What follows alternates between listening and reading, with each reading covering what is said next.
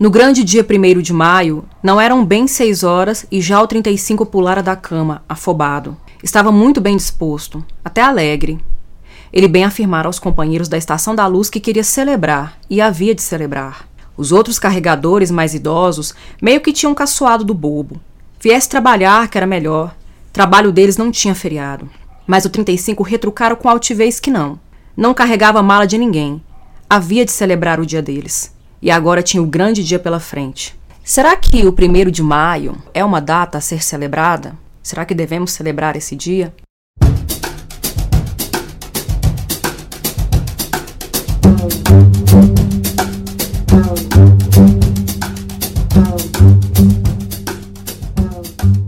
Primeiro de Maio é um conto de Mário de Andrade, publicado no livro Contos Novos, nessa antologia de 1947.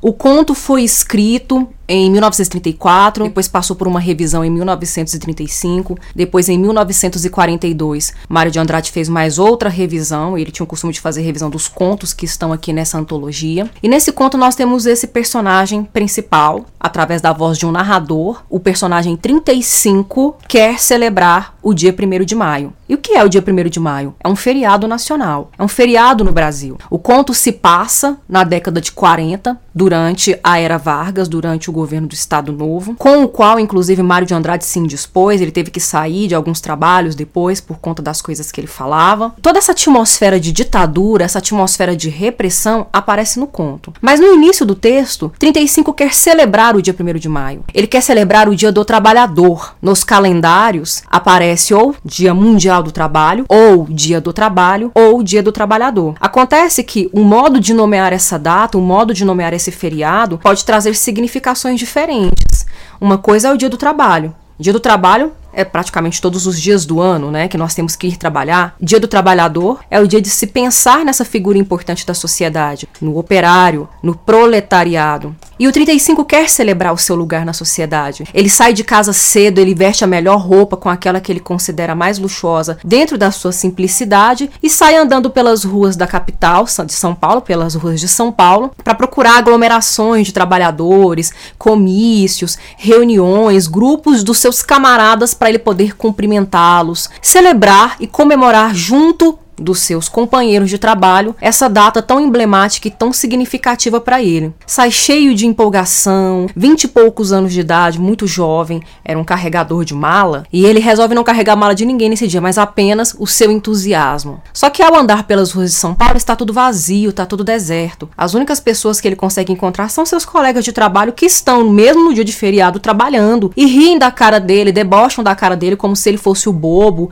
como se ele estivesse equivocado nessa situação. E aí o aborrecimento começa a vir, porque não tem lugar para comer, tá tudo fechado, tá tudo parado, as pessoas não estão nas ruas. Ele fica ainda matutando, refletindo, né? Não, elas virão depois do almoço, não, elas virão mais tarde. Mas o que acontece? Até chegar ao palácio do governo, que é onde ele começa a encontrar algumas pequenas aglomerações, esses grupos de trabalhadores estão dispersos, como se estivessem sendo enxotados, e há políticos engravatados, muito bem aliados, na porta de entrada, convidando esses trabalhadores para entrar mas ninguém tem coragem de entrar, porque há uma força policial ali muito simbólica de repressão e de opressão naquele cenário. Policiais andando o tempo todo por partes mais movimentadas da cidade para impedir qualquer tipo de motim, para impedir qualquer tipo de manifestação. Isso porque nas grandes cidades do mundo, Madrid, Paris, estava acontecendo. Estavam acontecendo essas manifestações para mobilizar o significado, o sentido do dia 1 de maio. Tudo isso gera um aborrecimento, gera um mal-estar em 35. E é interessante observar alguns pontos que esse conto apresenta. Primeiro é o modo como esse personagem é identificado. Número 35. Ele não é identificado pelo nome. E ele tromba ali no caminho dele com o 486 e com o 22. São outros personagens também indicados por números. Há um processo então de desumanização desses indivíduos,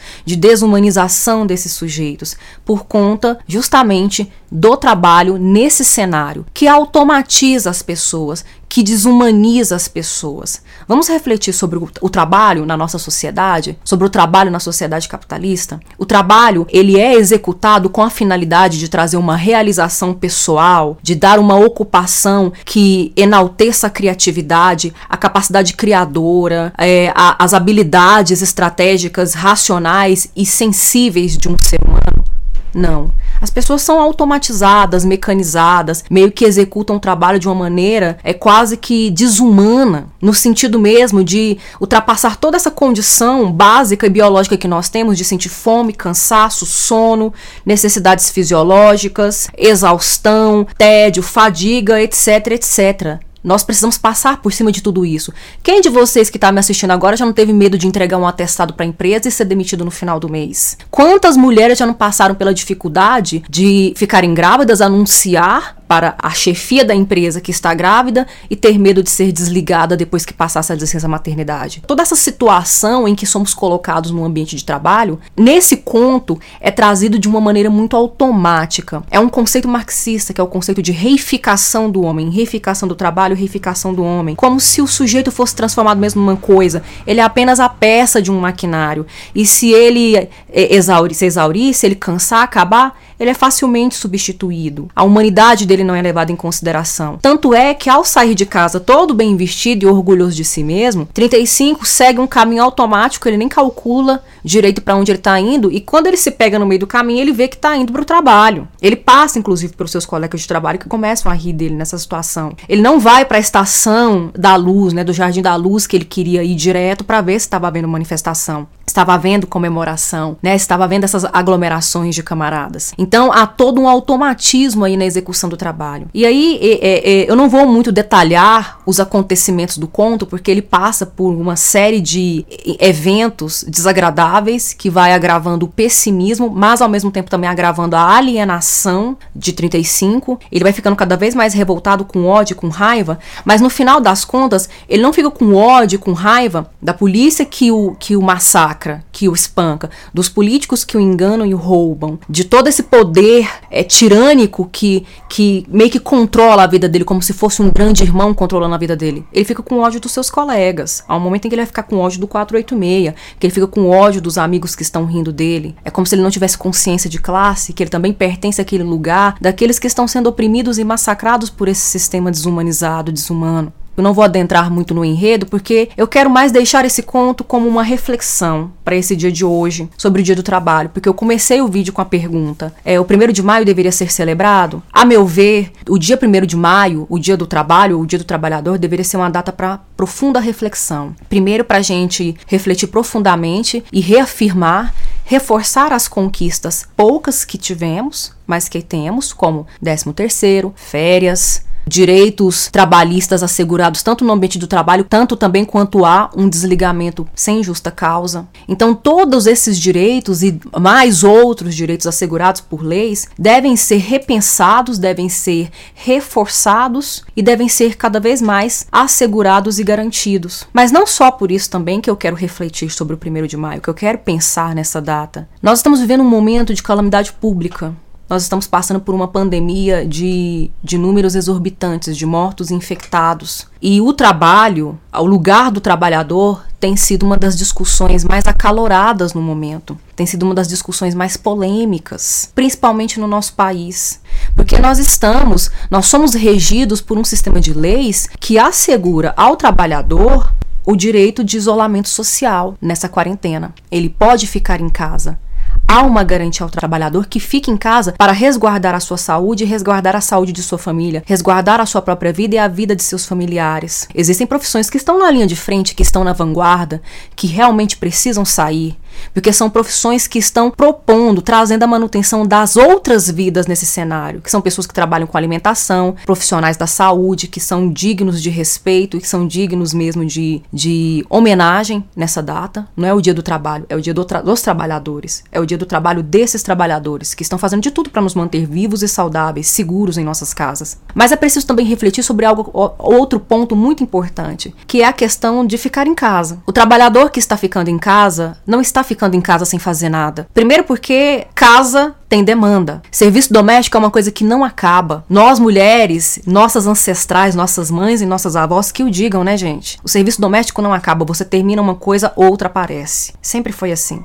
Mas nem só por isso. Muitos profissionais estão executando home office. Muitos profissionais, inclusive, estão tentando reorganizar sua agenda de horário dentro de casa, porque não há mais essa separação do que é o ambiente do trabalho e do que é o ambiente doméstico. Tudo virou uma coisa só. Eu tenho colegas, tenho amigos, amigas que têm relatado uma exaustão, ansiedade, depressão profunda, não só pela obrigatoriedade de um isolamento social, de estarmos numa situação realmente de clausura, de confinamento, mas porque não estão conseguindo administrar seus horários de trabalho trabalho, estão trabalhando o tempo todo. Se ficam uma hora sem mexer no celular, as redes sociais, o WhatsApp tem notificações, tem mais de 100 mensagens em uma hora, mensagens envolvendo trabalho. E nós estamos meio que desconcertados, sem saber muito bem como fazer certos trabalhos nessa situação. Estamos todos perdidos e inseridos numa situação muito novidadeira. E eu falo, mas principalmente por conta da minha profissão de professora. Estou trabalhando com home office. Existem aqueles que já tiveram a, a, a ousadia, o atrevimento, o deboche de perguntar como está esse momento de não fazer nada, sendo que estou agora o tempo todo por conta de gravar aulas, de fazer aulas online ao vivo com os meus alunos, de responder a eles porque eles precisam dessa atenção, de preparar material, material extra nesse momento para monitorar como está o aprendizado dos meus alunos. Essa preocupação não abandonou a cabeça da, dessa profissional e de outros profissionais que eu conheço só porque nós estamos em casa. Nós não estamos em casa sem fazer nada. Muito pelo contrário, nós estamos até um pouco sobrecarregados,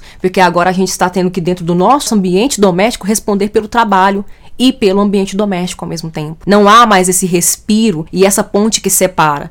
E convenhamos, né? O trabalho do professor é um trabalho também bem peculiar nesse aspecto, porque não é de hoje que o, que o, professor ele não descansa em casa. O professor leva trabalho para casa. O trabalho do professor não se restringe à sala de aula. Ele não se restringe àquele momento que é o momento mais agradável, que é quando estamos com os nossos alunos falando sobre o conhecimento, falando sobre aquilo que estudamos. Nós precisamos estudar, nós precisamos pesquisar o conhecimento não para. O conhecimento é uma fonte incomensurável, está sempre jorrando.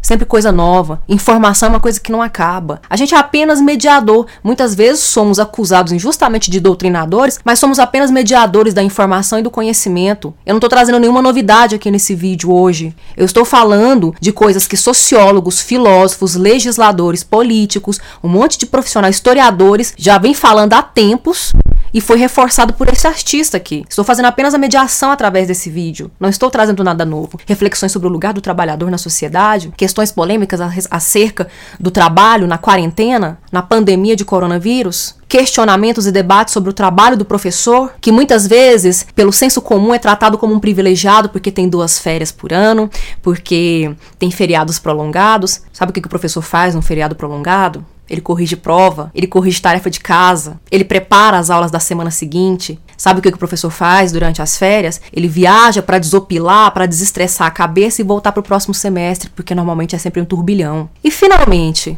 mesmo que o trabalho não seja possível de ser executado em casa nessa quarentena, porque o trabalho do professor tem como fazer por meio de Zoom, de Hangout, né, de dessas plataformas, por vídeo aula. Mas e o trabalho que não tem como ser executado via home office, como o trabalho de uma cabeleireira, de uma manicure, não tem como ela fazer uma conexão da internet e fazer um ingel da sua cliente. Elas têm o direito, esses trabalhadores e essas trabalhadoras têm um direito assegurado por lei de estar em casa e de receber auxílio do governo por isso.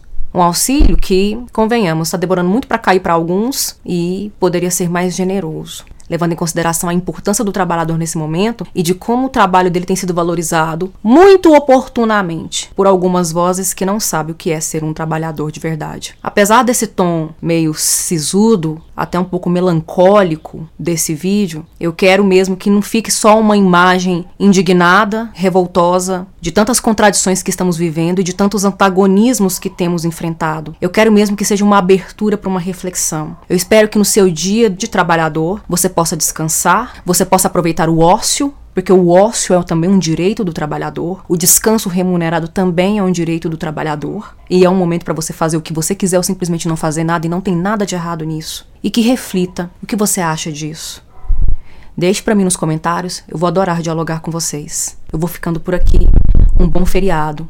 Tchau, tchau.